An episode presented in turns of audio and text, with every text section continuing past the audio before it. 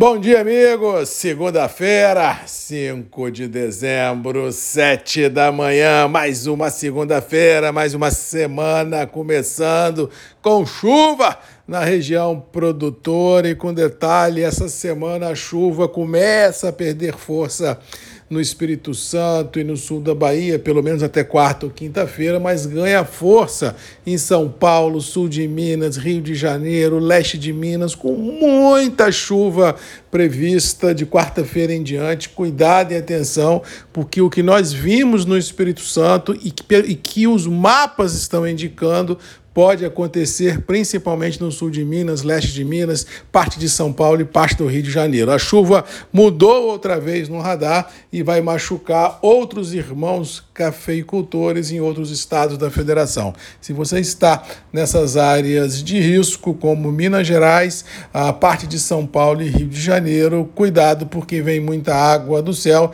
Se você tem na sua propriedade barragens, áreas de risco, dê uma limpeza no que for possível, vê os vertedouros, porque se repetir o que aconteceu no Espírito Santo aí em Minas Gerais, a situação pode ficar bem complicada. Mas vamos torcer para que as chuvas aí em Minas cheguem sem trazer o transtorno que vem causando no Espírito Santo e sul da Bahia. Diga-se de passagem, aqui está o caos principalmente na região norte-noroeste, região da Grande Vitória, região centro-serrana, ah, com represas sendo abertas, estradas estaduais e federais tendo seus asfaltos rompidos, trânsito em todas as regiões em função do grande fluxo de logística que nós temos no Espírito Santo, na BR-262, na 101, estarem procurando os desvios alternativos por dentro do estado para tentar escoar a produção e aí não precisa falar muito, não tem estrada que aguente um fluxo da BR-101. Resumindo, uma parte do Espírito Santo, Grande Vitória, região centro-serrana, norte, noroeste do Espírito Santo e sul da Bahia, literalmente está um caos. O sul do Espírito Santo não, não tem relatos de grandes problemas, mas o reflexo disso tudo é complicado, porque o Espírito Santo é via de escoamento de produção, é via logística deste país, e isso vai complicar a vida de quem compra, de quem vende, de quem trafega e de quem produz. Cuidado e atenção, porque emoções não faltarão, incluindo no nosso caso específico do café, com dificuldade de escoar entregas nas próximas semanas, porque os caminhões no norte e noroeste, em parte da Grande Vitória, não roda. E quando roda, roda com uma dificuldade muito grande, mas valendo a observação que as autoridades constituídas, pelo menos, estão buscando alternativas, trabalhando muito forte para recolocar o fluxo logístico do Espírito Santo no lugar, mas como chove sem parar, não é uma tarefa fácil. E os rompimentos que foram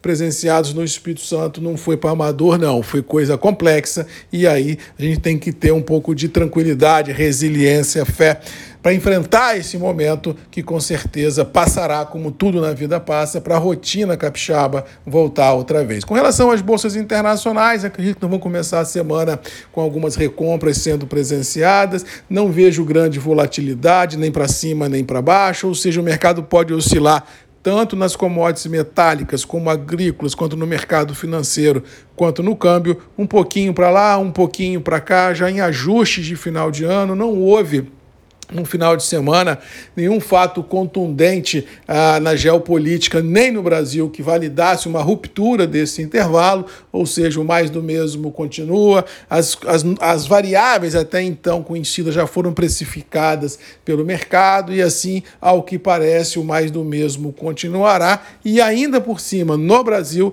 temos hoje mais um jogo da seleção brasileira na parte da tarde. Não precisa dizer que vai ser um dia morto, porque com chuva, caos logístico, seleção brasileira e preços em tese ruins, já viu que vai ser mais um dia morto, só mesmo com a, a, a o excesso de contas sendo colocadas em cima da mesa sem dinheiro para pagar. Vai ser um salve-se quem puder esse final de ano, porque realmente vamos ter que fazer um sorteio aqui para ver qual conta que paga, porque o dinheiro que tem não dá para pagar tudo e isso vai complicar a vida minha, sua, do vizinho, do cliente. Vai ser realmente um salve-se quem puder esse final de 2022. Mas como Deus é brasileiro e a gente sempre tem a esperança e o brilho nos olhos e um coração cheio de de amor para dar, vamos enfrentar esse momento turbulento e com certeza sair lá na frente mais forte, mais focado e com certeza com as bênçãos de Deus para enfrentar e vencer todo dia o desafio que nos coloca na mesa. Beijo em todos, fiquem com Deus. Um abraço do Marcos Magalhães, Voz do Café.